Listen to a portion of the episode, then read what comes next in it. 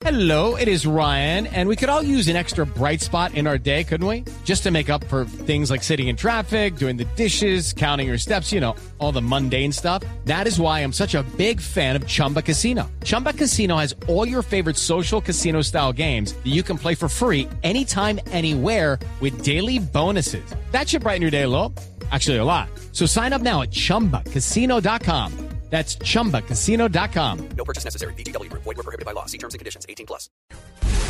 8 de la noche, 30 minutos y mucha atención. Blue Radio está en capacidad de informar que el nuevo director del SENA sería Alfonso Prada. Esta es una primicia del Lexigaray.